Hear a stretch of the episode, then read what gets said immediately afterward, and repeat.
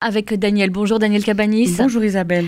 Le triomphe du n'importe quoi, c'est le titre de votre chronique. Ça sent la petite colère ce matin, Daniel. Et, oui, je, suis carrément ronchon, un Ah ouais, c'est ça. Hein. je, l'avoue. c'est vrai que ce matin, J'y pensais en la préparant euh, un peu avant. Euh, j'aimerais ne pas faire de chronique tant, je suis exaspérée. Ah bah. Oui, mais je suis venue quand même. C'est la grève. Non, bon, c'est pas trop dans mon tempérament. Vous êtes exaspérée. Non, je suis exaspérée par les approximations, voire les erreurs manifestes que profèrent des experts autoproclamés euh, sur les sujets les plus divers je me suis imposée, c'est normal, d'écouter radio, télévision, de parcourir pas mal de journaux et en tirer la conclusion, sans doute un peu tranchée, que moins on en sait, plus on en cause. Va falloir nous dire de quoi vous parlez tout de même. Hein. Si, si, je vais essayer de m'expliquer.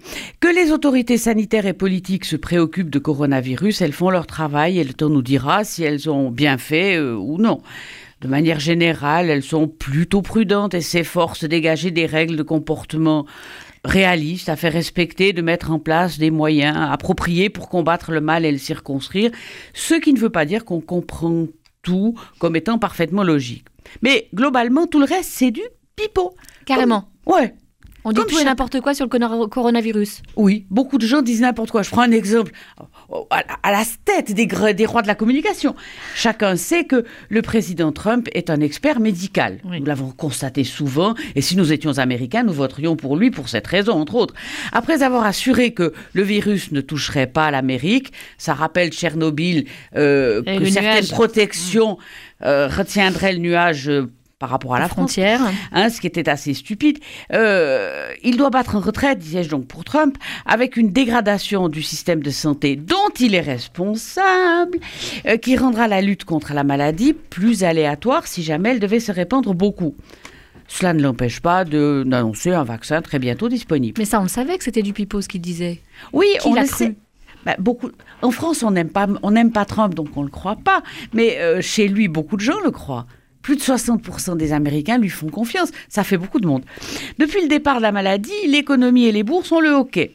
Les grands oracles nous sortent chacun des théories si contradictoires qu'on peut se demander si n'en est pas délibéré, pour avoir ensuite soit eu raison, ou dans le cas contraire, dire qu'on a été manipulé selon les bonnes vieilles théories du complot les bourses vont s'effondrer ou pas, des pénuries de tous ordres vont se produire ou pas, on constate des emballements pour certains produits, certains stocks à rebours du bon sens, ce qui pourrait conduire à cette aberration que le manque est un générateur de gaspillage par les comportements qu'il induit.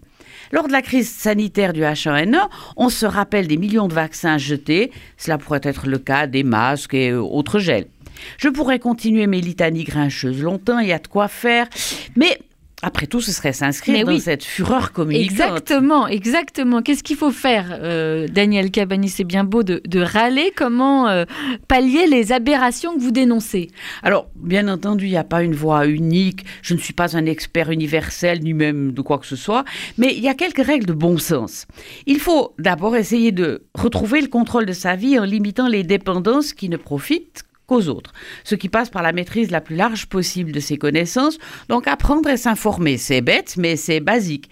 Nous sommes dotés d'un cerveau qui, comme chacun sait, ne s'use que lorsqu'on ne s'en sert pas. Si la méfiance de principe n'est pas très constructive, la confiance aveugle est sotte. Il faut apprendre à contrôler pour agir avec rationalité, autrement dit exercer son esprit critique en partant du plus simple au plus compliqué. Ça concerne l'alimentation, les objets de la vie quotidienne, l'environnement, de manière à trier ce qui est réellement utile et ce qui est du grand guignol. Cela permet de balancer bon nombre de charlatans et autres fabricants de fake news, créatrices de modes stupides. Dès lors qu'on a eu accès à un niveau plus important de connaissances, on doit cultiver la modestie et s'imposer les contrôles croisés avant de s'autoriser à formuler publiquement son avis, donner des conseils aux puissants.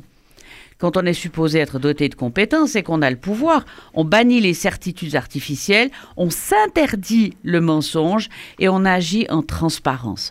On peut alors inspirer la vraie confiance de haut en bas, en même temps que de bas en haut se construit la confiance en soi sur base de savoir et contrôle.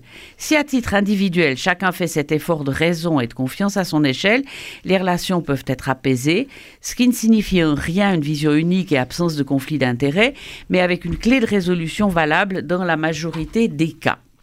Vous êtes calmé, Daniel? Ça va, Ça à va peu mieux. près. Ça va mieux. Eh bien, moi, je retiens cette phrase de votre chronique. Nous sommes dotés d'un cerveau qui ne s'use que si on ne s'en sert pas. Eh bien, servons-nous de notre cerveau face à toutes ces nouvelles et cette avalanche de mauvaises nouvelles qui tournent sur nous euh, chaque matin. Merci beaucoup, euh, Daniel Cabanis. À la semaine prochaine. À on vous semaine. espère euh, de meilleure humeur. Oui, oh, c'est pas si grave que ça. C'est un parti euh, artificiel. À la semaine prochaine.